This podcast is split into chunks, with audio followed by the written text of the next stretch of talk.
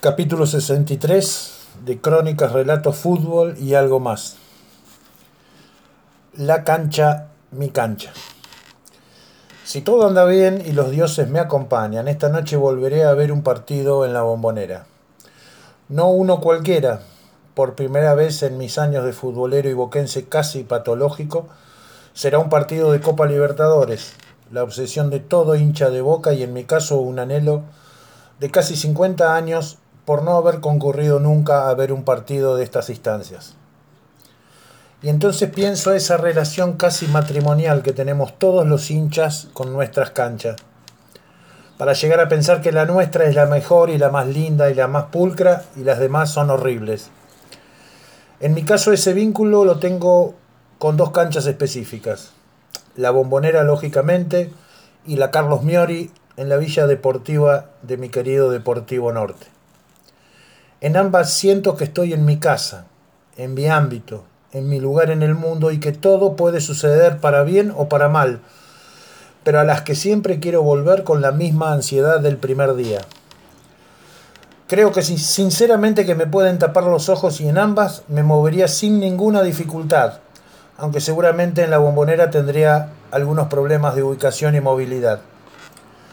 Como decía, uno llega a su cancha y se encuentra en su mundo, en el lugar del que nunca se quiere marchar. Una de las razones es que en su mayoría se encuentra con pares que gozan, que sufren, que ríen y hasta que putean en un idioma similar al mío. Los 90 minutos de un partido seguramente se sienten de una manera diferente si es en otro lugar y muchas veces ni la televisión, por suerte, logra tal milagro. En el caso del fútbol profesional hay una realidad y es que hace años no hay público visitantes. Entonces esa mayoría se transforma en una sola y la masificación generalmente es más profunda, también más peligrosa. En el fútbol local, en cambio, si bien nos encontramos con hinchas del otro equipo, la cosa no pasa a mayores, porque al ser tan pocos, como que llegamos a vivir y a sentir lo mismo, entonces, generalmente se impone el respeto y no pasa más allá de una cargada, de una chanza, o por alguna jugada o por algún gol convertido. Ojo, no digo que a veces no haya problemas, pero en general pasan más por alguna crítica leve o en forma de grito, alguna macana que puede mandarse el árbitro de turno. Un detalle para pensar, y, los, y se los extiendo a todos los que lleguen a estas líneas, es que sintieron el día que entraron por primera vez en la cancha del club de sus amores. Porque no creo que nadie olvide ese momento y ese día, y cada cual lo contará a su manera, y seguramente las historias serán muchas y similares. En mi caso, con apenas 11 años y de la mano de mi viejo, perdón, de la mano no porque lo perdí de la emoción subiendo las imposibles escaleras de la tercera bandeja sur en la bombonera. De tan feliz que estaba no escuché que me gritaba que parara un poco, y al llegar arriba encontrarme con esa cancha que tantas veces había visto en el gráfico y ahora se hacía posible. Pasaron ya casi 50 años y creo que salvo algún problema de salud, me llevaré esa y otras imágenes hasta el último día de mi vida. En la bombonera adopté de hace ya muchos años ir siempre al mismo lugar como un sentido de pertenencia y de sentirme a gusto en mi cancha. Precisamente voy a la segunda bandeja sur, lo más cerca posible de la calle del Valle Berlucea. Siempre lejos de la 12, por supuesto.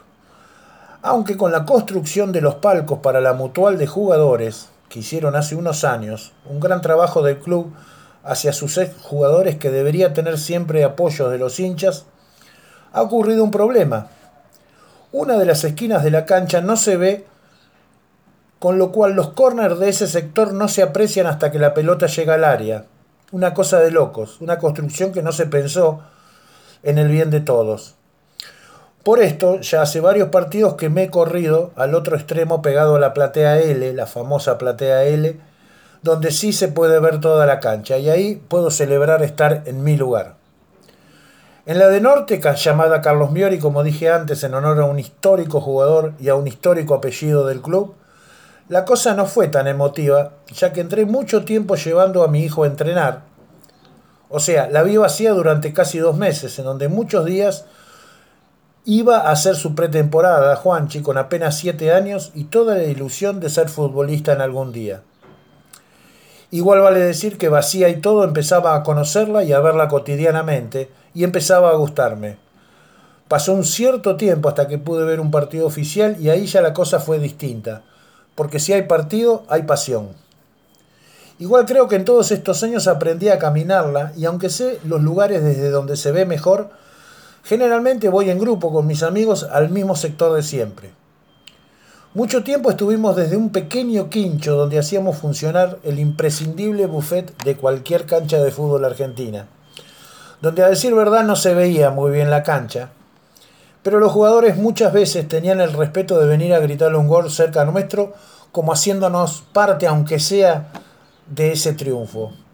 Más adelante, y ya sin funciones gastronómicas, ocupábamos los grandecitos una pequeña tribuna desde donde, por ejemplo, no se veía una esquina de la cancha, pero bueno, intentábamos pasar por, alte, por alto ese detalle minúsculo.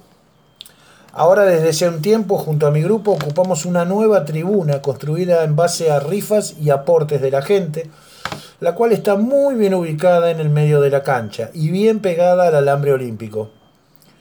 Como es un poco más grande que la anterior, nos alcanza para todos los que vamos los sábados para estar medianamente bien ubicados.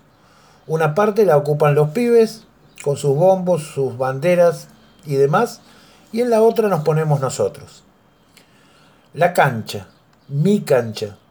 Imposible dejar de ir e imposible olvidar cada jornada vivida, sufrida, festejada y hasta a veces llorada, pero mi lugar en el mundo a fin de cuentas.